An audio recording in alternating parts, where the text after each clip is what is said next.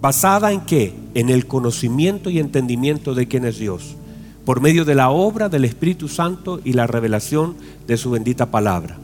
O sea, básicamente es nuestra confianza, pero esa confianza tiene una base, porque uno no puede confiar en quien no conoce, ¿verdad? Entonces, esa confianza que tenemos en Dios, nuestra fe, que la confianza que tenemos en Dios tiene una base. La base es el conocimiento y entendimiento de que tenemos en Él mediante la obra del Espíritu Santo por medio de la revelación de su bendita palabra. Entonces, estos niveles de convicción o de certeza, de confianza, seguridad, dirección, claridad, todo lo que es la verdad integrada, ahora tiene que ver con cuánto nosotros con lo que se nos ha dado, porque se te da algo. La fe es un regalo de Dios. Dios nos ha dado la fe no como un elemento de petición, sino que hay otras cosas que la, las, la hemos predicado constantemente para saber qué es la fe. Y eso se nos es dado para que, número uno, para agradar a Dios. Porque todo lo que recibimos de Dios debe ser usado para honrarlo a Él.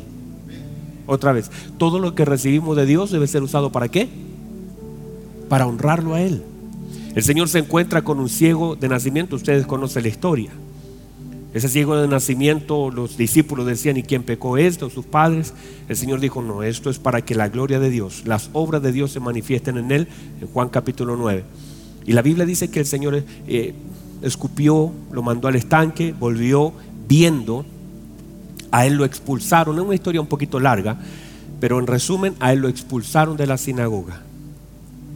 Y cuando el Señor sabe que lo expulsaron de la sinagoga, se encuentra con él y le, hace una pregunta. Dice que el Señor lo buscó y lo encontró. Porque el Señor siempre va a encontrar lo que busca, ¿verdad? Nosotros estábamos como estábamos perdidos en delitos y en pecado y nosotros no teníamos forma de encontrar al Señor, pero el Señor nos encontró, ¿verdad que sí? Y encontró a este hombre que había sido expulsado y le hace una pregunta. La pregunta es especial. Le dice, ¿crees en el Hijo del Hombre. Y él dice, ¿quién es para que yo crea? Y el Señor le dice, lo que yo hice en ti, yo te abrí los ojos. Mire, mire por favor. Ahora le ves y el que habla contigo, Él es. Note por favor, tú estabas ciego, no tenías la posibilidad de ver. Pero ahora yo hice el milagro para que a través del milagro que yo hice en ti, lo puedas ver a Él. Quiere decir que Dios usa lo que Él nos ha dado para que podamos verlo a Él. Todo lo que Él nos da, entonces, en todas las dimensiones, en todas las formas, en todas las medidas, lo debemos usar para verlo a Él, para glorificarlo a Él, para exaltarlo a Él, para conocerlo a Él. Lo conocemos también por medio de lo que Él nos da. Alguien diga amén en este lugar. ¿Lo conocemos por medio de qué? De lo que Él nos da. O sea, Él nos da algo y vemos. Ahora, el problema es cuando no vemos lo que Él nos da. Ese es el problema más grande, cuando el hombre deja de ver lo que el Señor le ha dado. Y a veces cuando no tenemos lo que queremos, dejamos de ver lo que el Señor sí nos ha dado. Pero cuando comenzamos a ver lo que el Señor nos... Vemos la dimensión de su amor por medio de lo que Él nos ha dado. ¿De qué, manera nos ama el Señor, el Padre? En la dimensión del sacrificio de Cristo. Entonces podemos ver las dimensiones de su amor en relación a lo que Él nos ha dado. De tal manera, dice la Escritura, de tal manera amó Dios al mundo. Y esa magnitud de su amor está manifestada. ¿Por qué? Por lo que, por lo que Él nos ha dado. Por lo tanto, podemos ver su amor a través de lo que hemos recibido de Él. Por lo tanto, cuando hemos, hemos entendido esto, que todo lo que recibimos de Él, entonces debe ser para honrarlo a Él. Dígame a eso. Debemos entender que el Espíritu Santo siempre nos llevará a honrar a Dios. El Espíritu Santo siempre nos llevará a qué? A honrar a quién? A Dios. Entonces cuando nosotros estamos preguntándole al Señor qué debemos hacer, míreme por favor, cuando usted y yo estamos preguntando, ¿usted le ha preguntado a Dios qué debe hacer? No, ustedes no le han preguntado nunca. ¿Ustedes le han preguntado a Dios lo que, lo que deben hacer alguna vez? que no saben, de pronto dicen, no sé qué hacer. Y entonces, ¿qué hace usted? Le pregunta a Dios. El Espíritu Santo, la respuesta del Espíritu Santo es darte a conocer el corazón de Dios por medio de su palabra. Cuando tú tienes que tomar una decisión en la vida, normalmente no se te dice qué hacer, sino que se te revela el Padre. Porque en la revelación del Padre lo que se intenta decir es, por ejemplo, tú les dices, Señor, ¿qué hago? ¿Qué hago? ¿Qué hago con mi matrimonio? ¿Qué hago con mis hijos? ¿Qué hago? Entonces, cuando tú le estás diciendo al Señor, ¿qué hago? Lo que hace el Espíritu Santo te conduce a la verdad del conocimiento del Padre para que tu decisión esté basada en agradarlo a Él. No es lo fácil que sea, no es lo difícil que sea, no es lo complejo, no en el tiempo que demore, sino que tu decisión sea basada en cómo agradar a Dios, porque el Espíritu Santo siempre te llevará a agradarlo a Él. No se trata de darte una, una, una, decisión, no es decir, no vaya usted para la derecha o para la izquierda, sino que te muestra la palabra para que sepa lo que el Señor espera de ti. Ay, pastor, mire, yo no sé qué voy a hacer con mi matrimonio, mi mujer como que no me ama mucho, mi mujer como que, como que me rechaza un poco, mi mujer como que a veces peleamos. ¿Y, qué hago, pastor? Marido, amada a vuestras mujeres, como Cristo amó a la iglesia. Y te muestra el corazón de Dios y lo que honra a Dios. Ahora tu decisión está basada en qué? En honrarlo a Él. La decisión que tomes tiene que estar basada en lo que Él desea que nosotros que el Espíritu Santo desea que nosotros lo agrademos a Él y tu decisión tiene que estar basada en eso. Pero no es lo más fácil, es lo que lo agrada a Él. Ay, pastor, yo no sé qué voy a hacer. En mi, en mi trabajo tengo una persona que es súper mala, es cruel, eh, se burla de mí, un compañero que me hace la vida imposible. ¿Qué hago, pastor? ¿Renuncio? ¿Qué hago, pastor? Y el o usted le pregunta al Señor, no al pastor. Y el Espíritu Santo te lleva la palabra amad a vuestros enemigos, orad por los que os calumnian y os ofenden. Porque si saludas, dice Mateo capítulo 5, si te pegan acá, ponle acá, si te quitan algo, dale más. Porque si solo saludáis a los que os saludan, ¿qué hacéis de más? Eso también lo hacen los gentiles. Sed pues vosotros perfectos, como vuestro Padre es perfecto. Lo que hace el Espíritu Santo es que te conecta con el honrar a Dios, con lo que Dios quiere.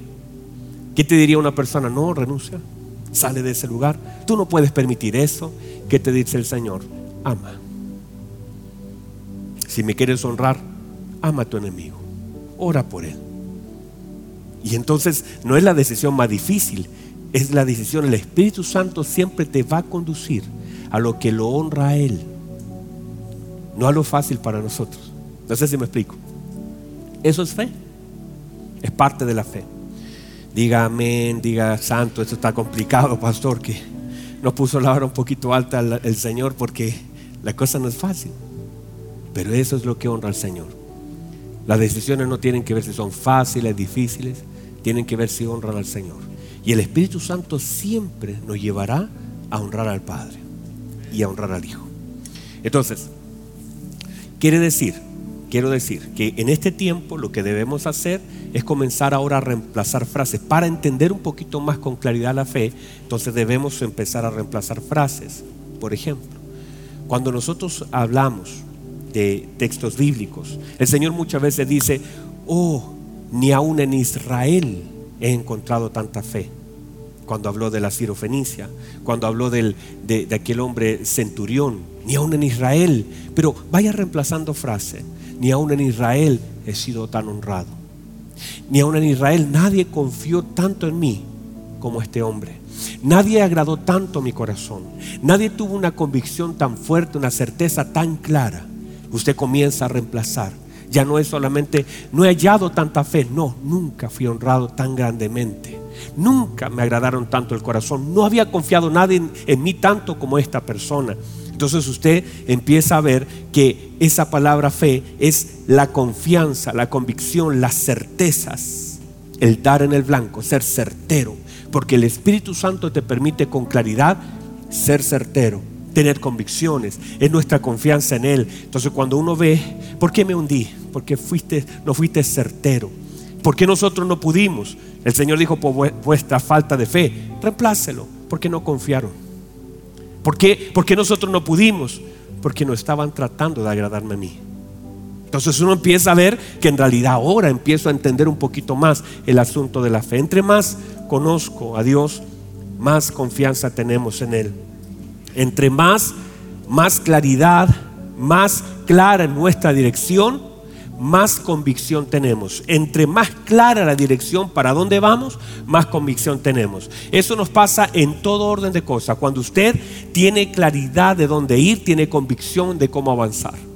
Cuando usted no sabe dónde, dónde ir, ni para dónde ir, ni, ni, cómo llegar, usted anda todo pensando, nervioso, mirando, pero cuando sabe dónde tiene que ir, opera en una convicción. Es lo mismo con el Señor. Cuando nosotros sabemos con, con claridad hacia dónde vamos, operamos en convicción del Señor. Entonces mucho de mi fe tiene que ver con la dirección y el conocimiento. ¿Están acá todavía?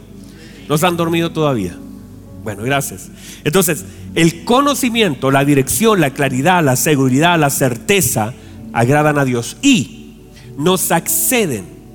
Es un acceso a lugares, a cosas, a personas, porque la fe es una llave del reino. El reino de Dios, todo lo de Dios tiene puertas. Todo lo de Dios tiene puertas. Entonces, y necesitamos llaves para estos accesos. Por ejemplo, la honra en el reino es una llave.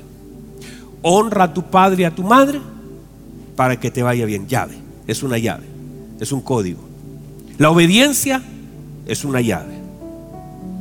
La perseverancia es una llave. Hay ciertas cosas y elementos en el reino que son una llave. Le quiero decir otro. Los dones también son una llave. No voy a hablar de todas las llaves, pero déjeme llegar hasta ahí por ahora. Los dones son una llave. Cada vez que el Señor te ha otorgado un don, tienes una llave. Cada vez que el Señor te ha dado un ministerio, tienes una llave. El don eh, de sabiduría te accede al entendimiento de Dios. El don de discernimiento te permite ver como Dios ve. Que mirando lo mismo, vea diferente. Están todos mirando lo mismo, pero ven diferente porque ven la verdad de un asunto, la profundidad de un asunto. Están mirando todo, pero no ven nada. Es el discernimiento que te discrimina de aquellas cosas. Quiere decir entonces que los dones son una llave. Así como la fe es una llave. El don de fe es una llave que te accede. Entonces todas las cosas en el reino que el Señor nos da son una llave. Dígame. Filadelfia. Oh, Filadelfia amada, le dice el Señor. Filadelfia amada. Qué hermosa iglesia, ¿verdad? No, gracias. Qué cosa, hermano. Los ministros han predicado toda la vida y ustedes no me dicen amén. Qué hermosa iglesia, Filadelfia. ¿Sabe lo que le dice el Señor? Aunque tienes pocas fuerzas. Quiere decir que mucha gente se excusa por lo poco que tiene. Dices, ah, pero pastor, si no tengo mucho, no, no sé cómo hacerlo. Aunque tienes pocas fuerzas, has guardado mi nombre. No has negado, has guardado mi palabra, no has negado mi nombre. Quiere decir que ellos no pusieron excusa por lo poco que ellos tenían, sino que todo lo contrario, con lo poco que tenían, guardaron, hicieron. Y el Señor dice, guardaste mi palabra, no negaste mi nombre, tenías poca fuerza. Yo me di tu fuerza y te quedaba poquito, pero con lo poquito que tenías, me honraste. Me honraste, Filadelfia. Ahora yo, como tú me honraste a mí y como yo honro a los que me honran, yo haré que vengan tus enemigos y se posten delante de ti y reconozcan que yo te he amado. Porque en realidad, y dice, y aquí yo pongo una puerta abierta. Te doy accesos. Porque eso es, el Señor conoce quiénes somos, lo que tenemos, lo que nos falta y lo que hacemos. Entonces, podremos ver la mano de Dios cuando tenemos una vida de fe. Por eso Santiago, cuando habla de la fe, dice, bueno, muéstrenme sus obras. Yo les voy a mostrar mi fe por medio de mis obras. ¿Por qué? Porque la fe no tiene que ver con lo que siento, sino lo que hago el por qué lo hago, el para qué lo hago y el cuándo lo hago. son elementos necesarios que activan la fe. Incluso el no hacer algunas cosas en un momento también es fe. La certeza de las cosas en el momento preciso. Certeza de tiempo, certeza de lugar, certeza de propósito, certeza de personas. O sea, la fe opera en certezas. No es el momento, no es el lugar, no es el tiempo, no es la persona. Por eso el Señor es autor y consumador de la fe, siendo exacto en los tiempos. Él decía, mi tiempo no ha llegado, pero llegó un momento donde dijo, la hora ha llegado. ¿Por qué? Porque había certeza de tiempo, de horas, de lugar. Todas las cosas en su cumplimiento. Quiere decir que la fe opera en todo aquello que tiene que ver con por qué lo hago, para qué lo hago, cuándo lo hago, dónde lo hago, cuál es el propósito de lo que hago. Fe. Entonces la fe no es ¿Están acá todavía? La fe no es pasiva, la fe es una fe activa. Nadie puede decir, no, si yo tengo, uy, mucha fe, y bueno, Santiago, muéstrame. Porque la fe es una evidencia de lo que Dios me ha dado. Hay evidencia del depósito de Dios en mi vida. Si no hay evidencias, tal vez no hay fe. Muéstrame tu fe. Porque la fe es manifiesta por medio de las cosas que hago no tiene que ver con cuántos enfermos sano, sino tal vez cuántos fui a visitar. No tiene que ver con cuántos muertos resucitan, sino cuánto consuelo llevé. La obra de la fe no es solo lo que Dios puede hacer, sino lo que yo hago en Dios. Porque puede ser que yo ore por un enfermo que nos sane. Y eso tiene que ver con Dios levantando al enfermo. Pero tiene que ver con cuántas veces yo honré al Señor orando por un enfermo, creyendo que Dios lo puede sanar, aunque Dios decía hacer todo lo contrario en su voluntad. Entonces, hay personas que de pronto no, tienen estos conceptos, están acá todavía, los veo medio lentos, medio, medio, medio extraños. Pero es como, es como esto, hay personas que de pronto no asumen que la vida es un camino de fe. Y es justamente la serie, el camino de la fe. Desde que nos levantamos hasta que nos acostamos. Fe. Nos levantamos creyendo que Dios puede hacer algo y si no lo hace, me acostaré dándole gracias por incluso lo que no hizo. Fe. Me acostaré creyendo que al otro día me voy a levantar, pero si el Señor decide que no, podría decir, bueno, para mí el vivir es Cristo y el morirme es ganancia fe. El hecho de, incluso hay personas que llegan a decir esto, yo lo he escuchado muchas veces, en, tiempo de enfermedad, la gente a veces dice, pastores, que yo, la verdad es que no, no me quiero morir por mis hijos, porque si yo no estoy, entonces atribuyen a que sus hijos tienen algo por lo que Él les ha dado. Yo le he dicho, descanse. O sea, sus hijos no tienen porque usted le da, sus hijos tienen porque Dios a través de usted les otorga. Así que usted descanse, que si usted no está, lo importante no es si está o no está, lo importante es si Dios está. Porque si Dios está y si usted no está, Dios suplirá. Pero si usted está y Dios no está, uy, qué terrible, hermanos. Por eso descansemos en lo que Dios nos permite otorgar en todas las áreas, en amor, en provisión, en cuidados. Yo entendí eso hace mucho tiempo. Iba a dejar a mi, a mi hijo. ¿Cómo, ¿Cómo me desesperaba, hermano? Les voy a contar algo. Yo soy en, sí un poquito aprensivo. No un poquito, un pocote aprensivo. Ahí tengo mi lucha. Ahí está mi. ¿Ah? ¿Se nota, verdad? No, yo soy. Toda la noche. Mi, mi esposa, mire, me escondió los cojines. Y yo en la noche voy y los saco porque sé dónde los escondió. Entonces los saco y los pongo ahí para que mi hijo, si se caen, no se han caído ya hace como dos años, pero digo, pero ¿y si se cae? Entonces le pongo su cojín ahí abajito y mi esposa dice, pero amor, se ve todo desordenado en la casa. Y yo, pero está segura. Desordenada, pero segura. Cuando nació mi hijo Daniel, yo hermano, puse cojines por todos lados de mi casa, saqué todo lo complicado, el pastorcito. La cosa es que cuando iba a dejar eh, eh, en un tiempo Cintia, la que hoy día es directora, trabajaba en una escuela de lenguaje. No es una escuela general, pero también hacía lenguaje y muchas otras cosas. Entonces, yo eh, llevaba por causa de que la conocía desde Lampa, la llevaba hasta el otro lado de Santiago, porque ahí trabajaba Cintia y tenía cierta confianza con ella. Fui a todos los jardines infantiles y veía todo mal. Miraba y decía, mm, muy bajo el enchufe, sepa tropezar en ese cable. Miraba a las parvularias y le encontraba cara de, malvada. Si no, esta, esta, esta, le va a pegar a mi hijo. Y como que sentía casi el Señor que eso iba a pasar. Entonces como que decía, no amor, mira, no me da confianza. Y pasé como por 20 jardines. Nada. Pero como Cintia estaba ahí, me daba la confianza porque la conocía. Yo dije, si Claudio sobrevivió, mi hijo sobrevive. Así que, y, y entonces de Lampa me iba allá donde ella estaba, pero cuando llegaba a la puerta con mi hijo, yo decía, hijo, tienes que quedarte. Y mi hijo decía, no, quiero irme contigo. Y, ese tema de los niños, de que, pero en realidad yo le transmitía toda mi angustia. ¿Y sabe lo que sucedía? Llegaba a la casa con mi hijo. y mi esposa veía, me decía, ¿y, qué pasó? Y no, es que no se quiso quedar el niño. No se quiso quedar el niño. Se puso a llorar, me abrazó, no lo podía dejar así. Pobre niño, lo vamos a traumar. así que a veces, cuando iba ella, siempre llegaba así el niño. Cuando iba yo, tres de cuatro veces, llegaba con el niño de vuelta. Porque el niño eh, me decía, papá, papá, y decía, no, tráigamelo mejor, tráigamelo, no, me lo llevo mejor. Mañana lo vuelvo a traer. Y me costó, hermano. Porque es, hay áreas que el Señor tiene que tratar, ¿verdad?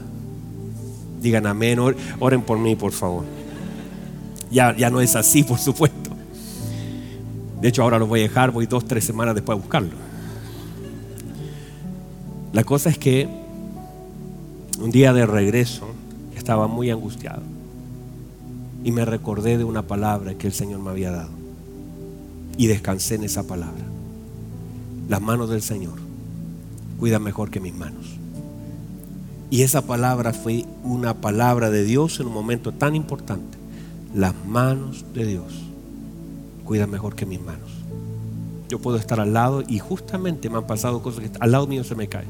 Al lado mío le pasa Las manos de Dios nuestros hijos, nuestras familias, nuestros matrimonios, están en las manos correctas, en las manos de Dios.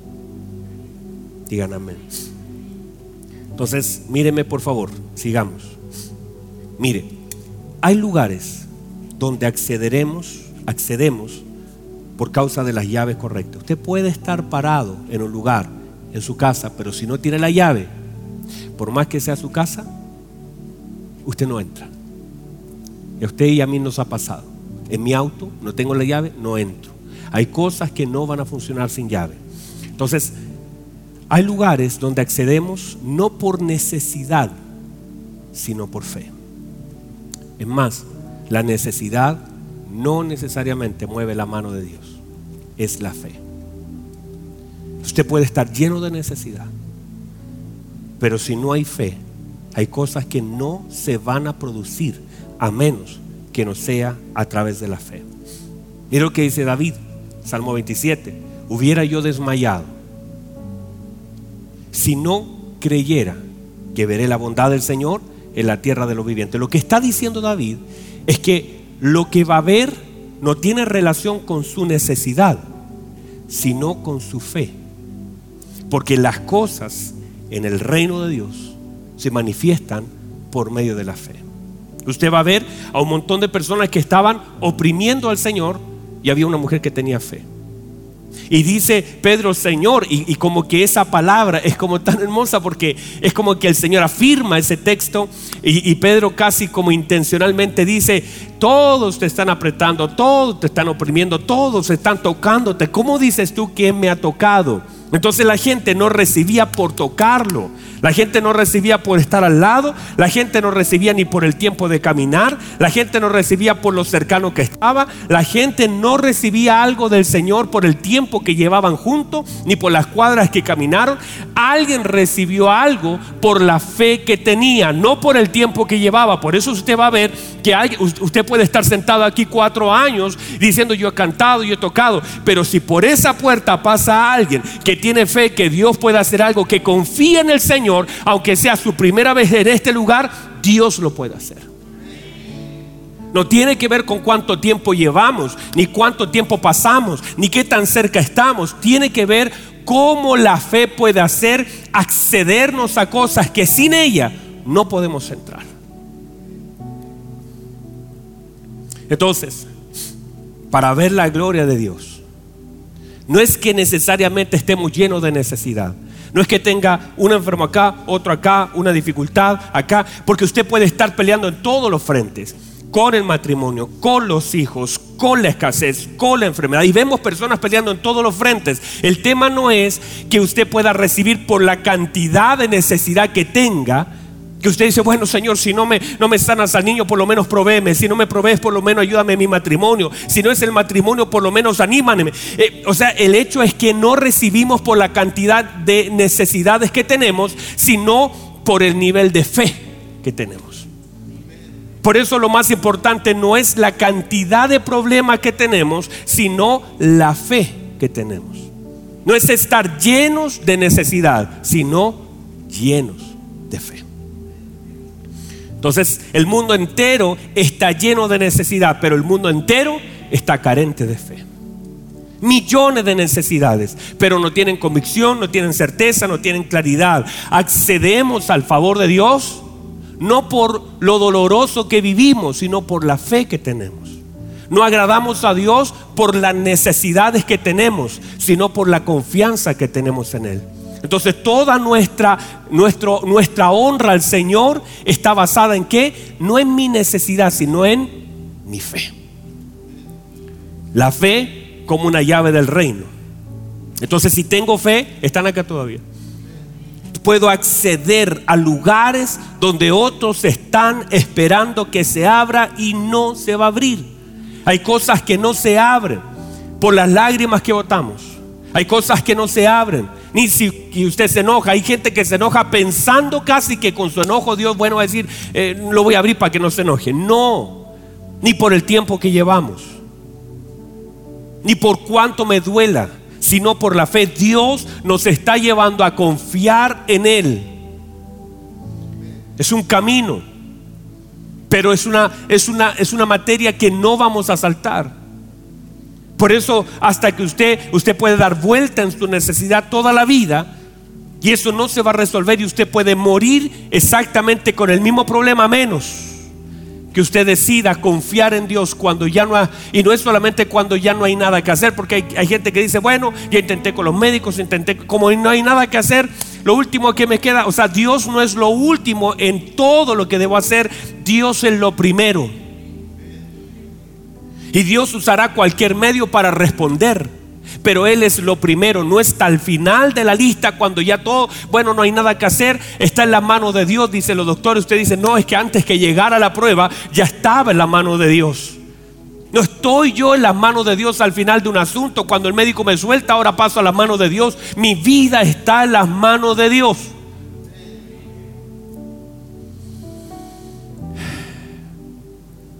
Diga conmigo fe para caminar. Déjeme, hablar solamente, Santo Dios. No sé qué hacer con ustedes aquí.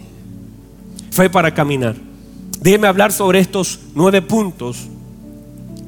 Vamos a ver nueve puntos hermosos. Yo sé que ahora no voy a alcanzar uno o dos, pero me, me queda la segunda reunión de las doce, donde vamos a hablar de los siguientes que hay algunos que son tremendos, hermanos. Yo, yo lloraba escribiendo unos puntos. Ya van a ver.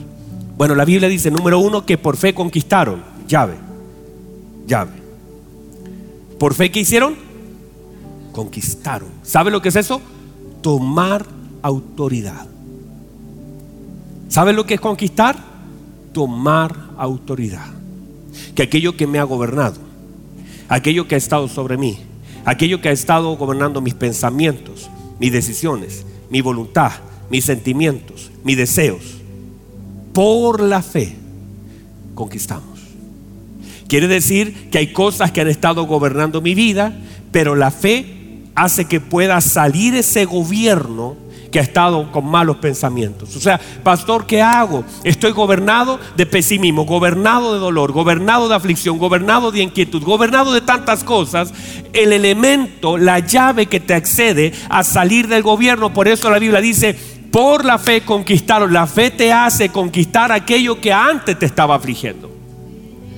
O sea, sales del lado de la esclavitud y pasas al lado de la libertad y del gobierno. Eso es por la fe, dice la escritura, ellos conquistaron. La fe es una llave que te permite acceder a tomar autoridad a aquellas cosas que en un momento te estaban afligiendo.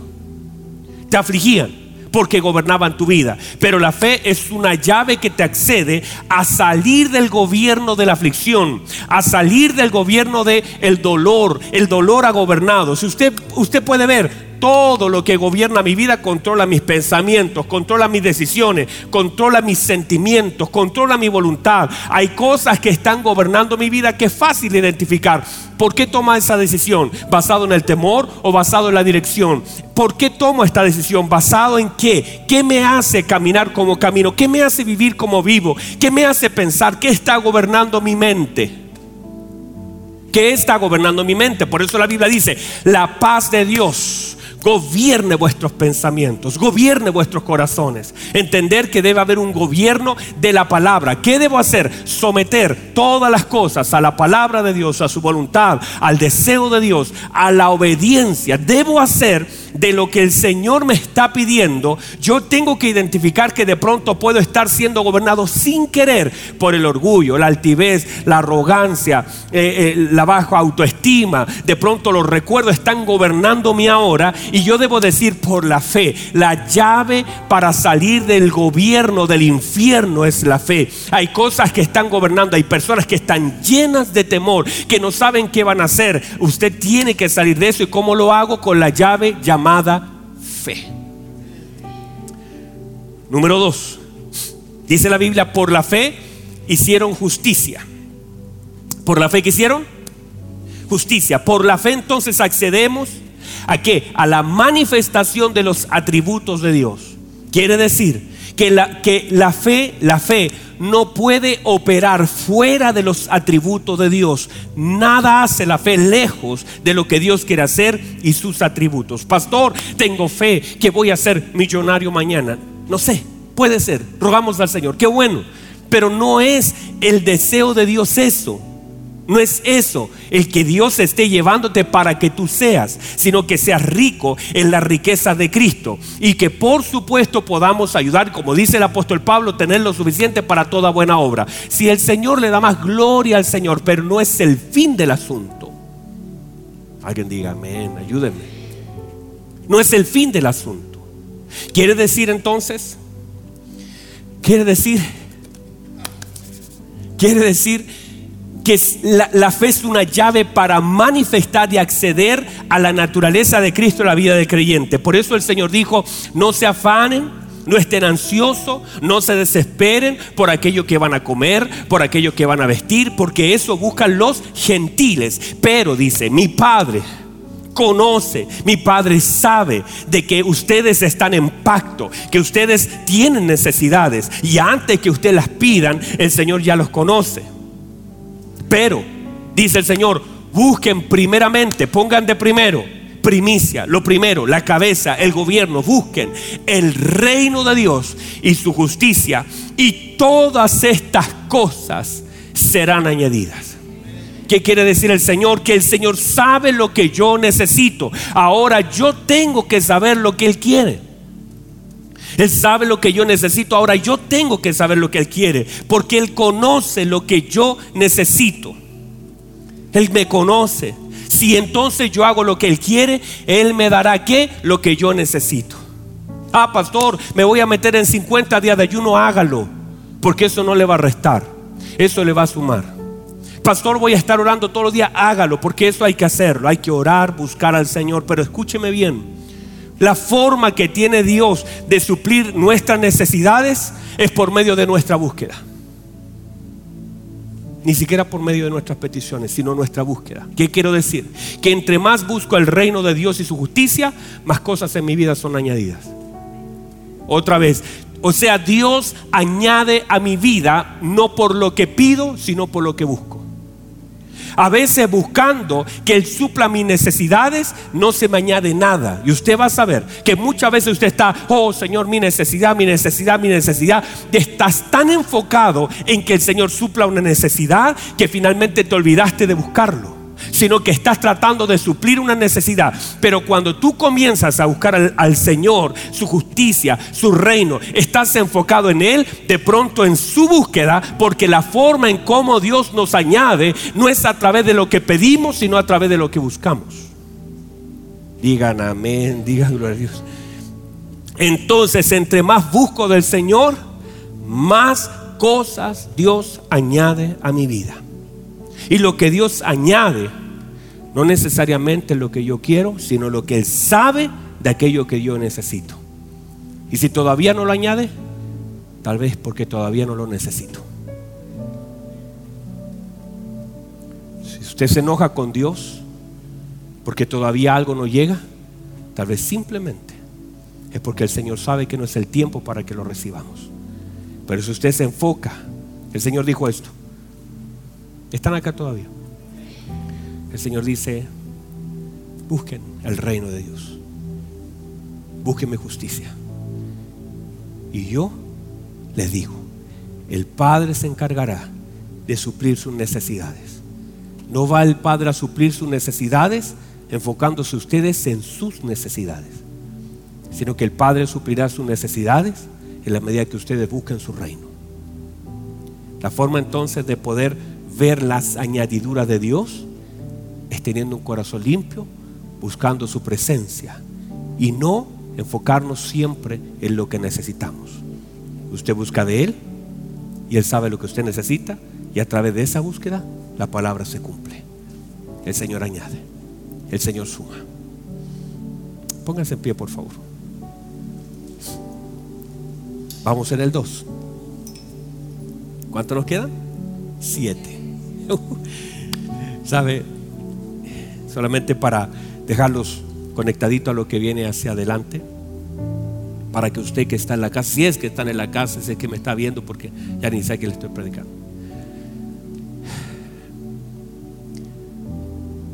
Anoche le decía al Señor, hay uno de, de los puntos que dice que por la fe apagaron fuegos impetuosos. Y yo le decía, Espíritu Santo, ¿qué quiere decir eso? Fuegos impetuosos. ¿Qué quiere decir que apagaron? Porque yo sé que usted es capaz de librarnos. Leí en la escritura que unos hebreos fueron sacados del horno de fuego. Entonces el Espíritu Santo me decía, es que hay una cosa que tiene que ver con que el Señor te saca del, del horno y otra cosa distinta es que Dios te usa para apagar el horno para que nadie más de aquellos que pudieran recibir el daño lo puedan vivir. O sea, llega un momento que Dios nos usa para ser aquellos que vamos a pagar, que claro, nos metieron a nosotros, pero me metieron a mí para yo ser el último. El que apago para que la próxima generación no viva lo que las generaciones anteriores tuvieron que vivir. No es solamente que te rescatan, la fe se usa para pagar para decir, mi papá, mi abuelo, hasta yo, pero mis hijos no, porque el horno ya se apagó. Ah, qué Es como decir, en un momento alguien salió, entró. El tema es que cuando salieron los hebreos, la Biblia dice que otros fueron quemados. Pero llega un momento donde Dios te dice, te voy a usar para pagar, para que nunca más el infierno use esas armas para dañar, para herir, para lastimar a otros. Te voy a usar para que ese fuego nunca más vuelva a arder. Para que aquello que dañó a tu familia, a tus hijos, a tu esposa, a tu esposo, a tu ya no vuelva a dañar a nadie. Te usaré para cerrar el horno. Hay una llave porque la llave no es solamente para abrir. El Espíritu Santo me decía, la llave también es para cerrar. Y vamos a ver cómo el Señor cierra boca de leones y cómo la fe apaga los fuegos impetuosos. Cierra sus ojos, por favor. Cierra sus ojos. Levante sus manos un momento. Dígale, Señor, gracias. la presencia del Espíritu Santo de Dios. Está aquí en medio de nosotros. Y ustedes están en representación de la amada iglesia de nuestro Señor Jesucristo. Ustedes representan familias. Ustedes están acá buscando al Señor y su presencia. Y cuando ustedes vinieron por esa puerta también entraron sus hijos. Por esa puerta también entraron sus padres. Por esa puerta entró una generación. Cuando ustedes adoraban al Señor, sus hijos cantaban con ustedes. Ustedes recibieron una palabra, pero esa palabra no es solo para ustedes, es para todo lo que representa. El Señor te ha llevado a esta palabra porque te ama tanto, porque está sumando a tu vida, porque hay cosas que Dios abrirá los próximos años, porque hay cosas que Dios usará para manifestar su gracia y su gloria. Aquí está la hermosa presencia del Señor que nos lleva a través de su palabra a honrarlo a Él. No para que nos sintamos más cómodos, sino para honrarlo a Él a pesar de la incomodidad. Podemos adorar a Dios en un cepo. Podemos adorar a Dios en una cárcel. Podemos adorar a Dios en un horno de fuego. Podemos adorar a Dios en el dolor. Podemos como Job rapar nuestra cabeza a causa de las malas noticias y cerrar ese día diciendo, voy a adorar a Dios. No lo hacía solo cuando estaba bien, lo haré también cuando todo está en contra. No es una opción para mí, es un placer para mí. Vamos, levante sus manos, dígale, Señor, yo he venido a adorarte.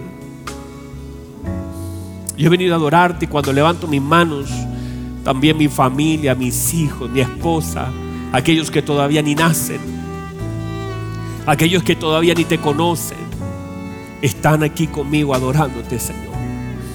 Padre, en el nombre de Jesús, gracias, gracias, gracias. Levante su mano, dígale, Señor, Espíritu Santo, guíame para honrarte, para que mi fe te honre.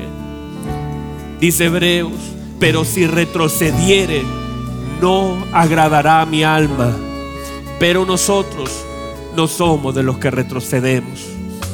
Señor, aquí estamos, no hemos retrocedido, hemos avanzado, nos ha dolido, Señor, nos han estorbado, aquí estamos para darle gloria, para darle honra, para exaltarle, para bendecirle, para levantar nuestra voz, para decir, Señor, todavía estamos en pie por la gracia de Dios, por el amor de Dios, por el favor de... Vamos, levante sus manos, levante sus manos, dígale, no hay nada, no hay nadie